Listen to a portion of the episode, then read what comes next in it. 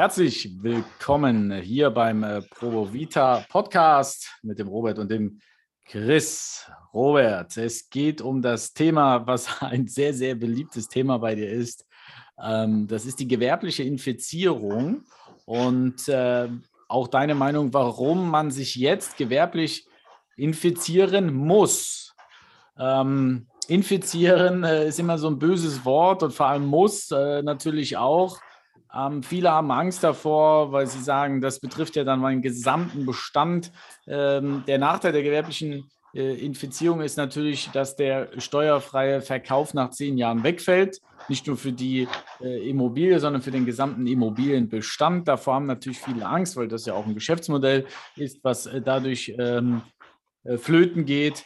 Äh, Robert, warum ist das deine Meinung? Warum sollte man sich genau jetzt in dieser Krisenzeit, äh, die da naht, ähm, man sich gewerblich infizieren muss? Ja gut, du weißt ja, meine äh, von Immobilieninvestoren spreche ich ja, das muss man immer im Kopf halten, wenn, ähm, wenn wir von siebenstelligen Beträgen reden, also zwei Millionen, drei Millionen aufwärts. Also das heißt, wenn einer sagt, er ist Immobilieninvestor, dann gehe ich davon aus, dass der drei Millionen bei der Bank stehen hat oder zwei Millionen wenigstens.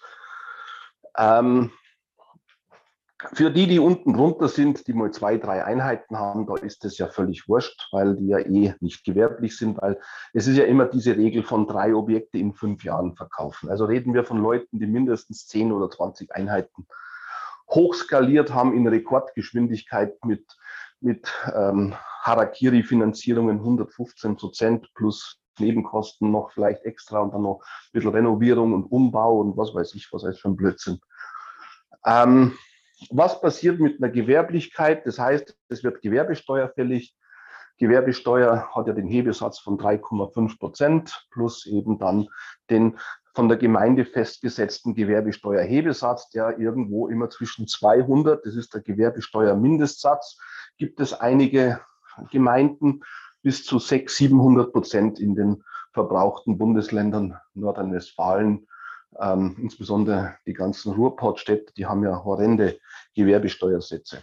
Aber wenn ich jetzt so normale äh, Durchschnitt nehme, dann bin ich irgendwo zwischen 400 und 500 Prozent ähm, Gemeinde Gewerbesteuerhebesatz. In Leipzig zum Beispiel haben wir 420.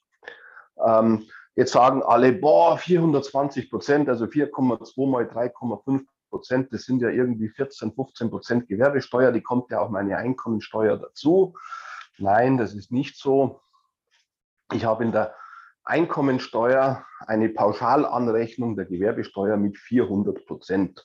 Das heißt, man hat nur die Differenz über die 400 Prozent zu tragen. In Leipzig wäre das also 420 minus die 400 wären 20 Prozent mal 3,5 Prozent. Das ist also dann sage und schreibe 0,7 Prozent mehr Steuern. Weil das, was dann in Gewerbesteuer dazukommt, sinkt dann die Einkommensteuer. Zwar mit also, einem Zeitverzug. Du meinst, das äh, macht sich jetzt gar nicht so äh, bemerkbar im Portemonnaie? Im Portemonnaie im ersten Jahr schon, weil man die Gewerbesteuer zahlen muss und bekommt in der, die Einkommensteuer natürlich erst im nächsten Jahr die Gewerbesteueranrechnung. Also man muss ein Jahr oder zwei Jahre in Vorleistung gehen. Aber das ist jetzt ähm, nicht so dramatisch, als wie es immer dargestellt wird. Das Problem ist ja, dieser, dieses Hoffnungsmodell der steuerfreie Verkauf nach, zehn Jahren. So. Mhm. Und ähm, wir haben ja vorhin im Podcast über gesprochen, es werden die neue Geschäftsmodelle entstehen und Geschäft, alte Geschäftsmodelle ähm, werden zerschmettert, die von den Coaches gepredigt worden sind. Es ist alles Hoffnung, ähm, was hier gepredigt worden ist. Und man geht davon aus, von einem Wertzuwachs. Man geht davon aus, dass die Immobilienpreise steigen. Man geht davon aus, dass alles so alles schön ist und alles so weiterläuft. Und dass in zehn Jahren die Immobilienpreise höher sind wie jetzt. Mhm. So. Es kann aber auch mal in die andere Richtung gehen. Noch, ich sage seit Jahren, sage ich den ganzen Jungen immer auf den Stammtischen, oder habe ich gesagt, ich gehe ja da nicht mehr hin, weil die ja äh, beratungsresistent sind und hören ja nicht zu. Die kommen ja alle aus einer Zeit von fallenden Zinsen und steigenden Immobilien. Aber das ist kein Normalfall. Es geht auch mal in die andere Richtung. Und jetzt, und jetzt sind wir das, wo es in die Gegenrichtung geht. Steigende Zinsen, fallende Immobilien oder zumindest gleichbleibende Immobilien. Ähm, wenn ich also jetzt steuerfrei nach zehn Jahren verkaufen kann, mit Gewinn, dann kann ich auch steuerfrei verkaufen, wenn ich mit Verlust verkaufen muss. Mhm. Das heißt, der Verlust, den ich realisiere, kann ich dann nicht mehr ansetzen. Weil energetische Sanierung, weil Sanierungszwang, weil die, was, warum, warum schmunzle ich da immer so? Und du kennst mich ja, ich, ich lache mich da jetzt mehr kaputt. Was, was wurde denn den Jungen beigebracht? So hoch wie möglich finanzieren, OPM über alles, kein eigenes Eigenkapital, so schnell wie möglich hochskalieren. Auf jeden Stammtisch hat jeder einen, wie viele Einheiten hast denn du? Ja, ich habe 13. Ah nee, das ist ja langweilig, was bist denn du für eine Lusche? Ich habe 27. Hey, das ist doch gar nichts, ich habe 64. Hey, wie lange machst denn du das? Hey, ich bin in zwei Jahren aufgebaut, ich bin da ganz groß. So, das waren doch die üblichen Gesprächsthemen. So, das mhm. heißt, wenn man jetzt überlegt, wo sind denn diese Immobilien? Das sind meistens irgendwelche Kacklagen, also D oder Z oder was weiß ich was. Das ist dann ein Duisburg, ein Essen, das ist dann irgendwas Ruhrpott, das ist irgendwas Saarlouis, Saarbrücken, irgendwas ähm, ähm, Vogtland, irgendwas in, in Plauen, Chemnitz, Zwickau, das ist dann irgendwas äh, Mecklenburg-Vorpommern oder Brandenburg, irgendwo JWD, aber nichts, wo prosperierende Immobilienstandorte sind. Nur billig, billig, billig einkaufen. Mhm. Immobilienlage D, Objektqualität natürlich noch beschissener. Mhm. Wenn die meisten jetzt, die werden noch nie einen Energieausweis angeschaut haben, wir diskutieren da ja auch immer drüber, hast, hast du dich bis vor einem halben Jahr, dann Jahr hast du die auch nie angeschaut. Hm? Ich habe sie jetzt erstmal angefordert. ja. Und wenn du dann anschaust, was da drauf steht, dann läuft es dann kalt am Buckel runter. Man muss jetzt so. auch dazu sagen, äh, klar, das hat man auch in einer Podcast-Folge, wie wichtig es ist, einen Mentor zu haben oder jemanden, der deutlich mehr Erfahrung hat. Äh, seitdem ich mit Robert mich mit dem Thema beschäftige und er mir auch darstellt, dass es auch in Zeitungen darüber gesprochen wird. Also das ist ja kein, du ziehst dir das ja jetzt ja nicht irgendwo her, um Leuten Angst zu machen, sondern es steht ja wirklich in sehr, sehr guten äh, Zeitschriften. Ich habe jetzt auch nächste Woche ein Seminar zum Thema äh, Nachhaltigkeit und ESG in der Immobilienbranche. Ähm, seitdem ist es bei mir so, dass ich als erstes schaue ähm, zu den Objektdaten den Energieausweis und ich will wissen, welche Heizungsart da drin ist. Also das ist das bei kommt mir jetzt Standard. Neu dazu. Genau. Ja, das also habe ich vorher, vorher, vorher habe ich Zimmer gezählt ähm, ja. äh, und wo man noch äh, paar Rigipswände reinknallen äh, kann. Und äh, jetzt mit einmal äh, frage ich nach der Heizungsart. Und äh, ja. ich meine, das bestärkt ja jetzt nochmal das Ganze äh, nochmal zusätzlich. Ja. Ähm, ja, ja, gut, und jetzt kommt dann das Gasdilemma noch oben drauf. Jetzt bist du selbst du inzwischen drauf, was ich dir schon seit Jahren sage, dass ich meine Objekte alle mit Erdwärme, Tiefenbohrung ausstatten will oder mache oder plane oder genehmigen lasse oder wie auch immer. Es gibt ja auch schon erste Makler, die werben mit 100% Putin frei mhm. und haben diesen, diesen, diesen, diesen, ähm, diesen Nachlauf. Du hast ja mir gesagt, dass bei dir meine Mieterin abgesagt hat, weil du gesagt hast, dass das eine Gasheizung hat. Da hat sie gesagt, sie gibt kein, überweist kein Geld nach Russland. Ja, genau. So, also da, das kommt also nochmal on top über das. Das ist ja jetzt ganz aktuell. Also wie gesagt, ich werde ja selbst überrollt. Also ähm, das sind ja alles Vorhersagen, die ich gesagt habe, was eintreten wird, wo ich ja davon ausgegangen bin, weil ich ja von der Langsamkeit der Umsetzung ausgehe, wie es bisher immer war, von ein bis zwei Jahren im Verlauf. Aber das, was ich sage. Aber durch Social Media und verschiedene andere Sachen ist es ja viel, viel schneller. So, und äh, warum, warum sollte der sich jetzt äh, gewerblich infizieren? Also er könnte Du hast ja das angesprochen, äh, steuerfreier Verkauf, bestenfalls mit Gewinn nach zehn Jahren. Wenn er das verkauft und jetzt durch jetzt diese energetischen Sanierungszwang, äh, Zinssteigerung, kann er äh, die, seine 300.000 nicht mehr bekommen, die er vor zehn Jahren äh, erhalten hat, sondern nur noch 210.000. Also macht er einen Verlust. Ja. Genau. Und wenn er steuerfrei verkaufen kann, dann kann er auch steuerfrei verkaufen mit Verlust.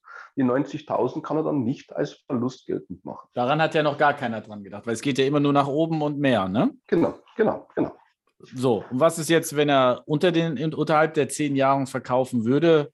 mit Gewinn, dann ja, muss gut. er den Gewinn versteuern. Dann muss er den Gewinn versteuern, genau, und den Verlust kann er natürlich auch ansetzen. Und wenn er gewerblich infiziert wird, also mehr, mehr als drei Objekte in fünf Jahren verkauft, dann kann er dann auch nach zehn Jahren mit Verlust verkaufen. Ah, okay, also kann das ist dann die zehn Jahre egal. Okay. Mhm. Ja, ist klar, gewerblich infiziert. Mhm. Das ist aber ein komisches Podcast-Thema, werden die Leute jetzt sagen. nee, das ist doch mal ein, Steuer, ein, ein, ein Steuer, neues Steuersparmodell. Da müssten wir fast ein Seminar machen. 20.000 Euro Beitrag. Hier machen wir eine halbe Stunde Vortrag. Ein neues Steuersparmodell für Immobilieninvestoren.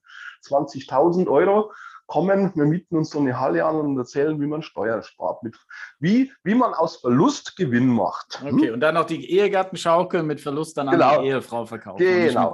Ah, okay. Ja, jetzt, ja, genau. Ja, jetzt können wir, das, können wir das aufbauen, das Ganze. Genau. Okay, okay. Also du sagst natürlich, ähm, man sollte keine Angst vor dieser Gewerblichkeit haben weil viele denken ja. dann, oh Gott, ich muss so viel mehr bezahlen, weil es zählt ja auch dann für alle Mieteinnahmen, ne? Also diese. Das zählt für die Mieten auch, ja, ja. Natürlich. Das, also nicht nur für den Verkauf, sondern, aber da sagst du, das fällt jetzt nicht so dramatisch äh, ins Gewicht. Ähm, der steuerfreie Verkauf fällt weg. Was haben, haben ja. wir sonst noch irgendwie äh, Nachteile mit der Gewerblichkeit? Ich meine, der Vorteil ist, man könnte dann sagen, man gründet gar keine GmbH, man macht den An- und Verkauf so, weil es bei den Verkäufern besser ankommt, wenn man nicht als äh, juristische Person ankauft, sondern als äh, Privatperson. Man könnte ja immer sagen, ja, man, man kauft für seine Kinder oder was auch immer. Nachteil ist natürlich die private Haftung. Ne? Wenn dann im Verkauf was schief geht, man wird äh, verklagt und verliert das Ding und, und hat vielleicht einen Schadensersatz von 200.000, 300.000 zu zahlen, dann geht es auch ins Privatvermögen. Ne? Also den Privat, also den, den professionell geplanten Immobilienhandel, also die gewerbliche Tätigkeit, das würde ich schon in eine GmbH auslagern, ähm, weil einfach der Steuersatz natürlich bei der GmbH natürlich ein anderer ist. Mhm. Da habe ich dann die Körperschaftssteuer und die Gewerbesteuer von zusammen circa 30 Prozent. Und wenn ich jetzt erfolgreicher Flipper bin, dann bin ich ja im Spitzensteuersatz und dann bin ich bei mit Körperschaftssteuer und ähm, mit, mit äh, ähm, na, mit Kirchensteuer, ähm, je nachdem, ob er noch Mitglied ist oder mit Solidaritätszuschlag, bin ich bei 45, 47 Prozent Steuersatz. Und das tut dann schon weh. Da zahle ich lieber 30 Prozent und bin dann auf Gesellschaftsebene. Also das macht schon Sinn. Und natürlich das, die Haftungsrisiken, das ich dir ja auch immer erkläre, gerade wenn man da ein bisschen, bisschen rum, ähm, rumarbeitet. Die meisten arbeiten nicht rum, die tun ja nur irgendwas überpinseln, übertünchen, irgendwelche Pappkartonküchen hinstellen und da irgendwelche Geschichten erzählen. Also wenn da was passiert, ähm, da ist es besser, wenn man eine GmbH vorgeschaltet hat. Also das, den planmäßig, also dass ich ein Objekt kaufe, dass ich weiß, ich verkaufe das wieder sofort. Das würde ich in einer Gesellschaft machen. Aber wenn ich jetzt so meinen privaten Vermietungsbestand nehme ähm, und den dann verkaufe, da ist es eigentlich egal. Mhm.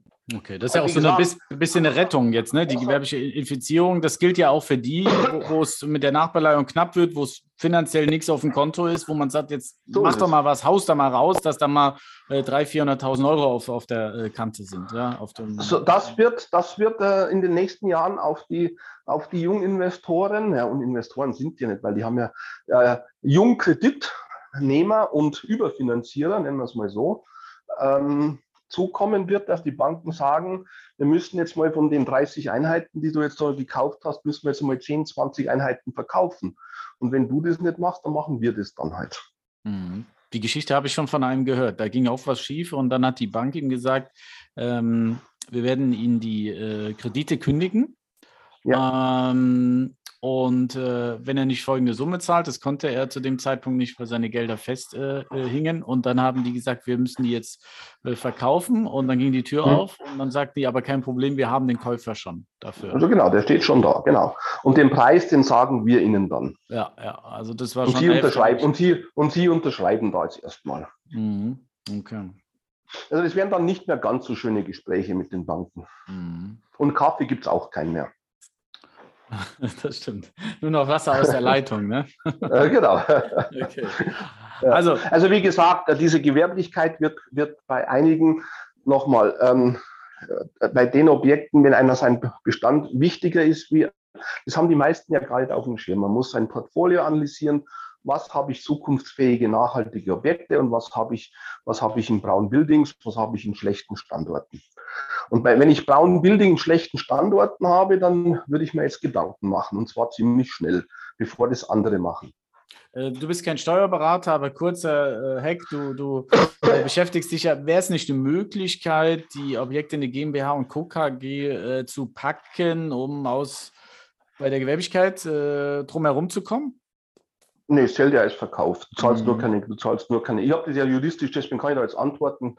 Es zählt als unterwerbsteuerpflichtiger Vorgang, der allerdings vom äh, Befreiungstatbestand des Paragraphen 6 Absatz 1 Unterwerbsteuergesetz befreit ist, aber es ist ein Verkaufsvorgang, was dann als Zählobjekt zählt. Weil man es einbringt. Ne, ähm, aber es bringt dir nichts. Also diese, dieses, ähm, du siehst ja immer so, als dass immer alles Friede, Freude, Eierkuchen ist.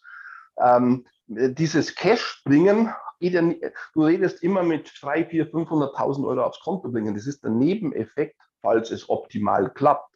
Ich rede davon, die drei Millionen Verbindlichkeiten, die der hat, auf eine Million oder auf eine halbe Million zu senken. Mhm. Ne? Tilgen, tilgen, tilgen. Das war vor zwei Jahren, hätten die dich rausgeschmissen, wenn du das irgendwo auf dem Stammtisch erzählst. Hab ich, hab ich, hab ich, hab ich, hab ich erzählt. Okay. Äh, deswegen saß ich ja Deswegen gehst du ja nicht mehr, bist genau. nicht mehr eingeladen. Ne? Genau. genau. Gut, nee, nee. also Kredite rückführen, Risikomanagement betreiben, Risiken herunterfahren, Risiken begrenzen, Portfolioanalyse betreiben, was sind nachhaltige Objekte, das sind dann die Core-Immobilien und alles andere raus. Ja. Und zwar schnell, weil, haben Sie in einem anderen Podcast ja schon mal angedeutet, mit fortschreitender Dauer und Näherrücken der Energievorschriften äh, und Näherrücken und dann wird es immer mehr bekannt, dann wird es keinen Dummen mehr geben, der hinter mir ist. Ne? Weil dieses Verkaufen lebt immer davon, dass es noch einen gibt, der noch dümmer ist wie ich. Mhm. Und irgendwann ähm, weiß dann jeder, dass die Zinsen bei 4% sind. Irgendwann weiß jeder, dass auf so eine Wohnung 20.000 bis 50.000 Euro Sonderumlage kommen. Und irgendwann wird jeder noch so dumme Käufer dann sagen, ja, Moment einmal, ich kann nicht für 20-fache Istmiete in Chemnitz kaufen. Ich habe 4% Zins, 2% Tilgung, das müssten 75% sein. Wenn ich also 6% Kapitaldienst habe, mal 1,25, dann sind das roundabout 8%, dann bin ich bei 12-facher Jahresmiete. Und wenn ich jetzt so eine, 50, so eine 250 Euro habe, mal 12, dann bin ich bei 3000 mal 12-fache Jahresmiete bin ich bei 36.000, minus 20.000 Euro drohender Sonderumlage bin ich bei 12.000 Euro. Und wenn ich das dann mit 50 Quadratmeter nehme, dann bin ich irgendwo bei 250 Euro den Quadratmeter und nicht bei 1000 Euro, die der Jungspund gezahlt hat. Jetzt hast du mir schön mein nächstes Thema genommen. Äh, ich wollte als nächstes Thema nehmen, dass es Perioden gibt, wo es kein, wo kein Dummer mehr aufsteht. Ja, wo man ja, immer genau, sagt, äh, aktuell ist ja so, steht ja jeden Morgen ein Dummer auf, der deine Immobilie ja. gegebenenfalls äh, kauft und die Perioden sind dann irgendwann äh, vielleicht mal vorbei. Ne? Aber gut, das Thema hat der Robert jetzt mal direkt abgehakt, mache ich einen Haken dran. Robert, ich danke dir vielmals für das Thema. Äh, gute Besserung ja. dir weiterhin. Der Robert ist nämlich ein bisschen krank. Ähm, aber für, für einen Podcast äh, nicht zu schade. Äh, der ruht sich jetzt schön aus und wir werden wieder neue Themen äh, sammeln, weil es passiert ja jede Woche was Neues. Vielen Dank fürs Zuhören und äh, alles Gute. Bis dahin. Tschüss.